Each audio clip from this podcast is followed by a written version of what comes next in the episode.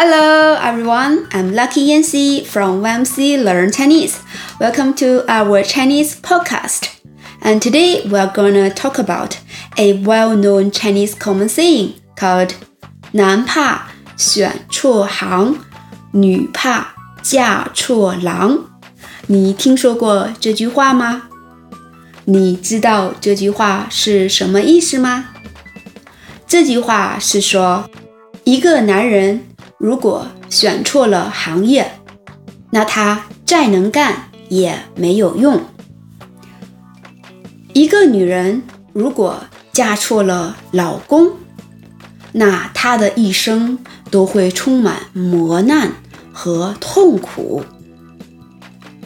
反之亦然，女也怕选错行，男也怕娶错妻。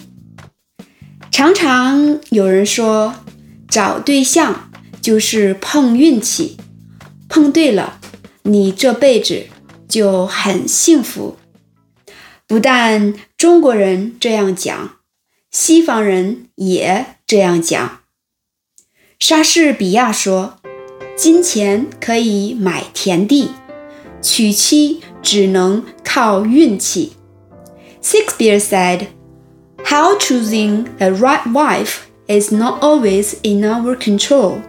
In his play, The Merry Wives of Windsor, Act 5, Scene 5, he says, In love, the heavens themselves do guide the state. Money buys lands, and wives are shot by fate. So, 金钱可以买田地. Money can buy lands 娶妻 getting a wife 只能 only can 靠运气 by fate by luck。一个男人如果娶了个好太太，他可以帮他忙，给他强有力的支持。同样，一个女人如果嫁了个好老公，她也可以。帮他忙，给他强有力的支持。That is it for today's show. If you want to practice your spoken Chinese with me, please go visit my teacher's page on italki to learn more about my Chinese courses. I'll see you in our next video. I'm Lucky Yancy. Good luck to you every day.